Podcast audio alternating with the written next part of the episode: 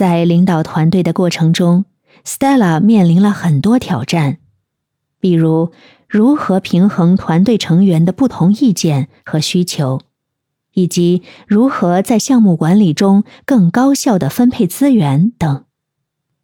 但他通过积极的创业心态，在不断学习中学以致用，逐渐解决了这些问题，并取得了显著进步，而且。他还积极参与了新产品的规划和开发，成功推出了一款备受欢迎的移动应用。在这段时间，Stella 的领导潜力逐渐显现，他展现出优秀的领导力和团队合作能力，得到公司高层的认可。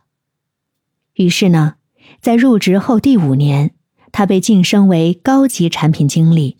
并开始领导更大规模的项目和团队，Stella 由此进入了自己职业规划的第三阶段。